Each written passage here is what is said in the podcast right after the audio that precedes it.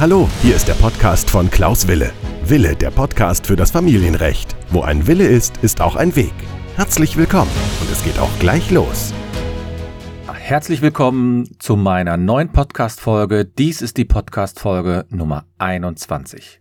Die Urlaubszeit ist mittlerweile vorbei für die meisten. In der nächsten Woche beginnen in den meisten Bundesländern die Schulen wieder oder es gibt sogar ein Bundesland, in dem die Schule wieder begonnen hat.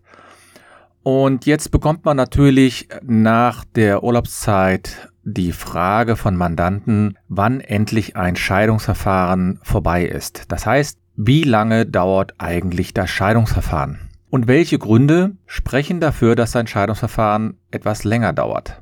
Als Fachanwalt für Familienrecht erhalte ich häufig die Frage, wie lange so ein Scheidungsverfahren dauert. Und immer wieder erreiche ich dann auch die Nachricht, dass der beste Freund oder die beste Freundin bereits geschieden sind und die Kollegin aus der anderen Abteilung hat, das Scheidungs der hat den Scheidungsantrag sogar später gestellt und ist mittlerweile schon geschieden. Wie kann das sein? Warum dauert das so lange? Und in solchen Fällen stellen Juristen dann immer einen, also sozusagen den Satz in den Raum, es hängt immer vom Einzelfall ab.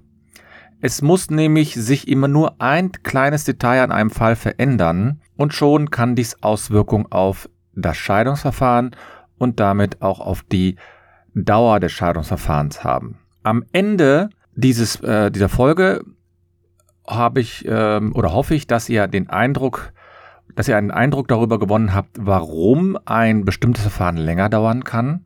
Und auf der anderen Seite hoffe ich, dass Sie oder ihr dann wisst, was ihr machen könnt, um das Scheidungsverfahren zu verkürzen. Denn viele möchten ja das Scheidungsverfahren gerne schnell abgeschlossen haben, viele möchten einen neuen Lebensabschnitt beginnen und deswegen kann man schon vorher einige Maßnahmen ergreifen, um ein Scheidungsverfahren zu beschleunigen. Nun zunächst, die Dauer des Scheidungsverfahrens äh, kann natürlich sehr unterschiedlich ausfallen. Ich habe so in meiner Praxis ähm, die Erfahrung gemacht, so der Normalfall, wenn es also jetzt keine großen Fälle geben sollte oder keine großen Fragen geben sollte, dann dauert der Normalfall so zwischen vier und zwölf Monaten. Und ich werde jetzt in der Podcast-Folge darauf eingehen, welche Gründe dafür sprechen, dass das Scheidungsverfahren sich verlängert oder verkürzt. Also wovon hängt die Dauer des Scheidungsverfahrens ab? Zunächst, ganz banal, wie schnell reicht der Anwalt die Scheidung ein? Es klingt relativ einfach. Der, Scheidung, äh, der, die Rechts, der Rechtsanwalt benötigt für die Scheidung nämlich bestimmte Unterlagen und diese müssen beim Gericht eingereicht werden. Und einige Mandanten bitten dann darum, die Unterla schon den Scheidungsantrag zu stellen und dann will man versuchen, die Unterlagen nachzureichen. Der Rechtsanwalt benötigt nämlich für die Scheidung bestimmte Unterlagen. Das sind zum einen das Stammbuch oder eine Kopie der Heiratsurkunde. Bei minderjährigen Kindern die Geburtsurkunden der Kinder, also Kopien reichen in der Regel. Und falls vorhanden ein Ehevertrag oder eine Scheidungsfolgenvereinbarung. Und reicht der Rechtsanwalt diese Unterlagen jetzt nicht vollständig ein, fordert das Gericht diese Unterlagen natürlich nach und je nachdem, wie schnell das Gericht reagiert und wie schnell dann auch die, die, Unterlagen von dem Scheidungswilligen eingereicht werden beim Anwalt und der Anwalt muss die ja dann beim Gericht einreichen, können, kann es schon mal so zur Verzögerung von zwei bis vier Wochen kommen. Das heißt, für Sie natürlich einfach die Unterlagen vorbereitet haben, damit es da keine Verzögerung gibt. Dann als zweiter als zweite Hürde oder als, zweite, als zweiter Grund, warum vielleicht ein Scheidungsverfahren nicht sofort durchgeführt wird, ist, dass die Gerichtskosten noch nicht eingezahlt werden. Jedes Scheidungsverfahren in Deutschland wird erst weitergeführt, wenn der Antragsteller die Gerichtskosten eingezahlt hat. Das ist ein bisschen anders, wenn man Verfahrenskostenhilfe beantragt hat, dann äh, verzögert sich das Verfahren meistens deswegen, weil man erst, weil das Gericht erst prüft, ob man berechtigt ist, überhaupt Verfahrenskostenhilfe zu bekommen.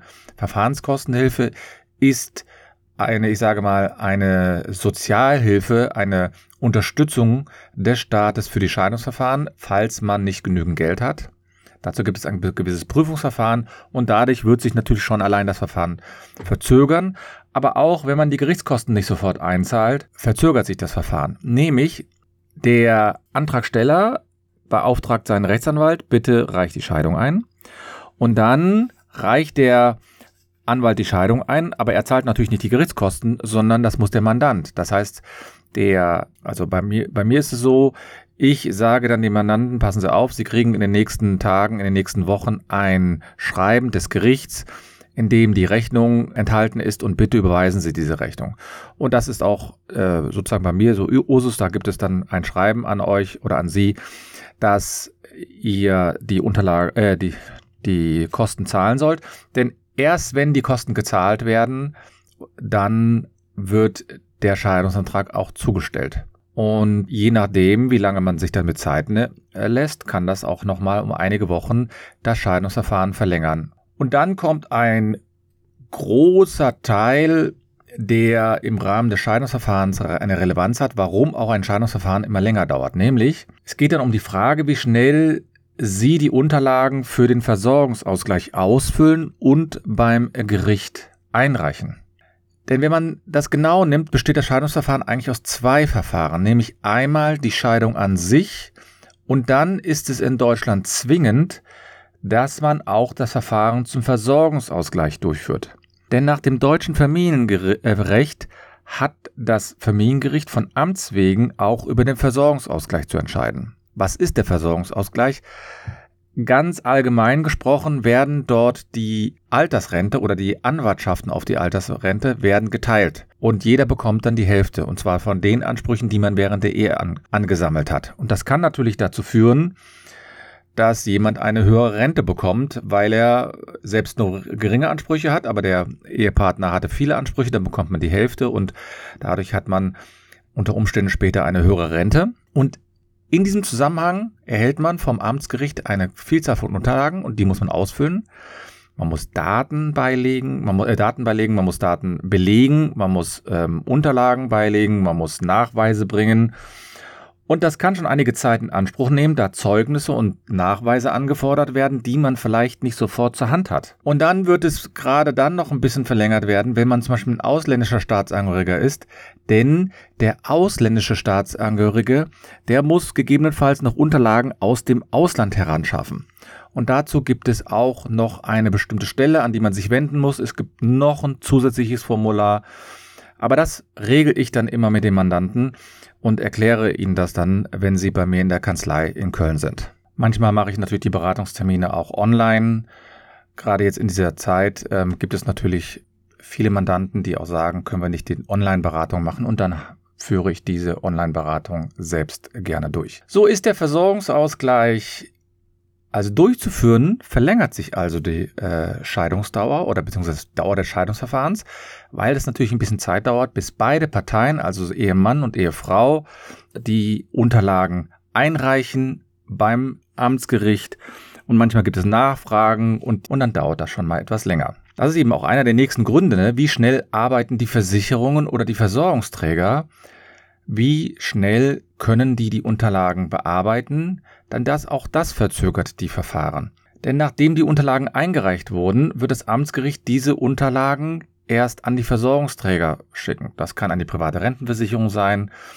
Das kann je nachdem, äh, was ich, wenn man eine berufsständische Versorgung hat, also bei Rechtsanwälten oder bei Ärzten. Äh, da werden also verschiedene Stellen angeschrieben und die errechnen dann den möglichen Anspruch.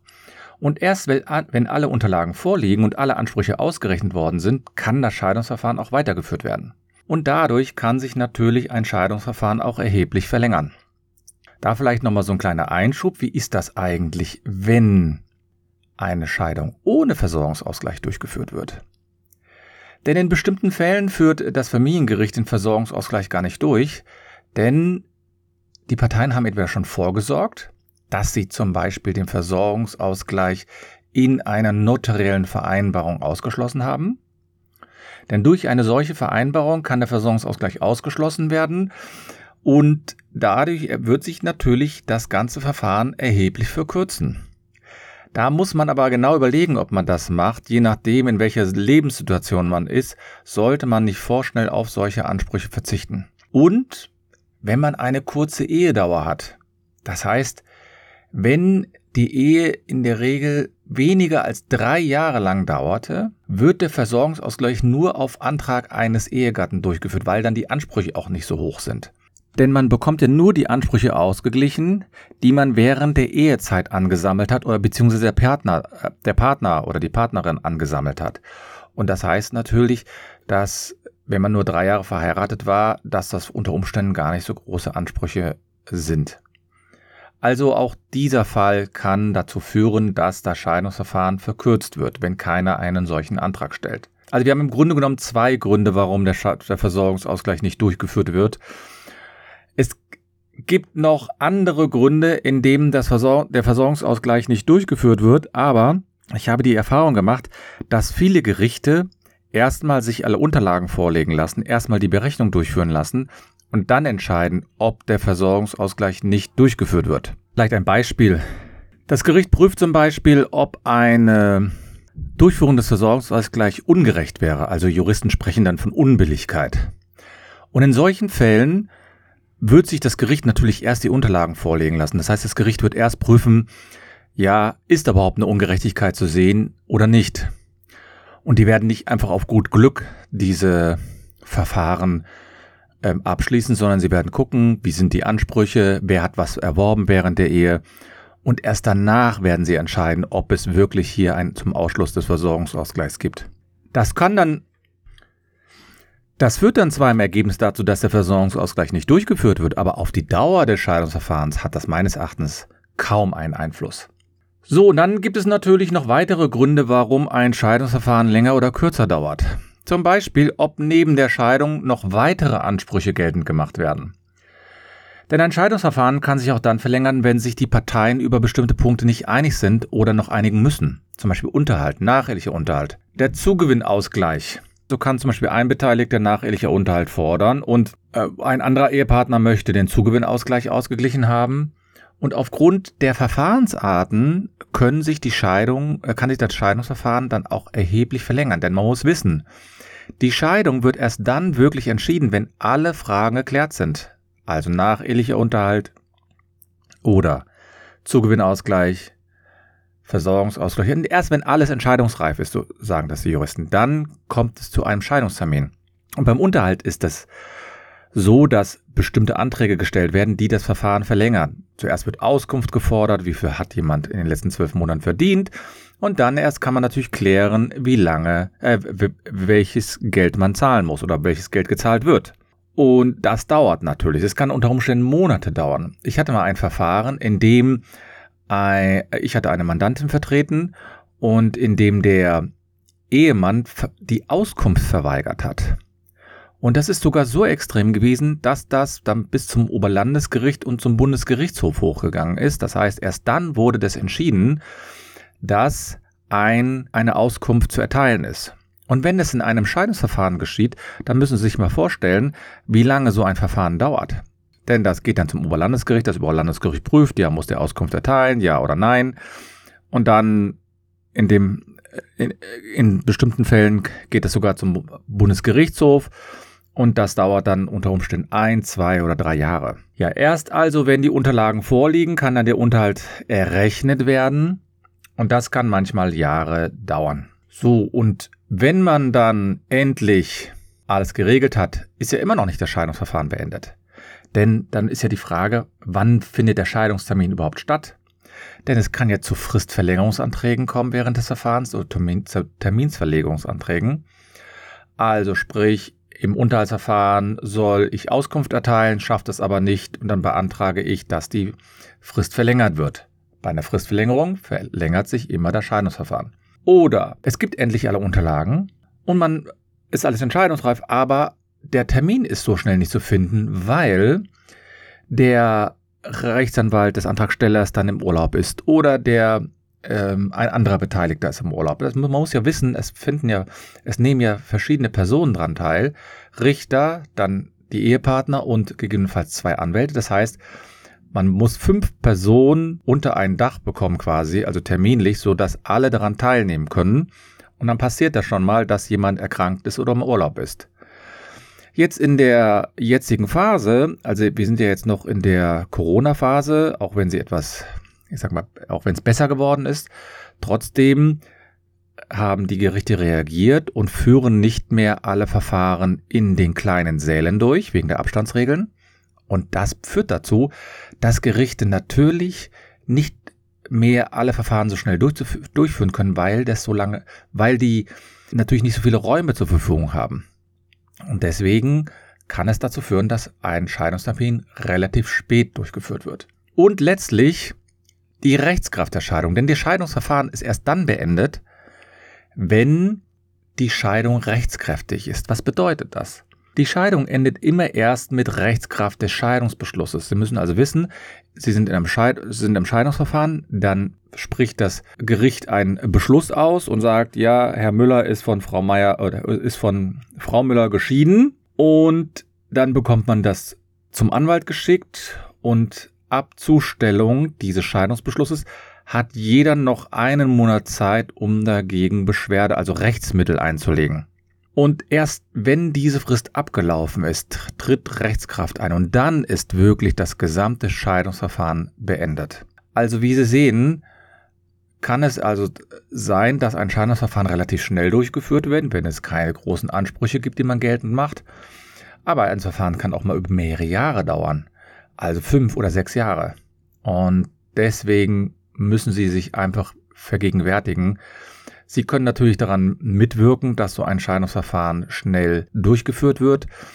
Sie können, können durch, durch äh, schnelle Reaktionen oder durch die durch Einreichung aller Unterlagen darauf reagieren. Ich bespreche das dann immer konkret mit meinen Mandanten und sage denen konkret, was sie machen müssen oder was sie äh, sein lassen müssen. Und erst dann, wenn, also wenn die Unterlagen dann vorliegen, dann reiche ich dann in der Regel auch erst den Scheidungsantrag ein und warte, mache das nicht vorher, weil das verzögert alles nur. Ja, Sie sehen also, so ein Scheidungsverfahren kann auch mal mehrere Jahre dauern. Sie sehen auch, dass äh, man ein Verfahren gewisserweise selbst beeinflussen kann durch die Mithilfe und durch die Tätigkeit, die man hat, durch die Einreichung der Unterlagen. Ich ähm, verweise dann nochmal auf, gerne auf meine Homepage, indem ich auch über bestimmte andere Möglichkeiten informiere, zum Beispiel den Ehevertrag, da kann man bestimmte Sachen regeln. Oder wenn man zum Beispiel ich sage mal, schon jetzt weiß, dass der Versorgungsausgleich ausgeschlossen werden soll, dann kann man das vielleicht auch regeln. Das sollte man in einer Beratung machen. Mein, wenn Sie also Fragen haben oder Anregungen, meine Homepage lautet www.anwalten-wille.de oder anwalt.anwalten-wille.de. Ich bin auch auf Instagram, da für mich unter klaus.wille oder auch auf Facebook oder Twitter. Freue mich auf jede Reaktion, jede Mitteilung wünsche Ihnen alles Gute und hoffen wir, dass die Zeiten weiterhin besser werden.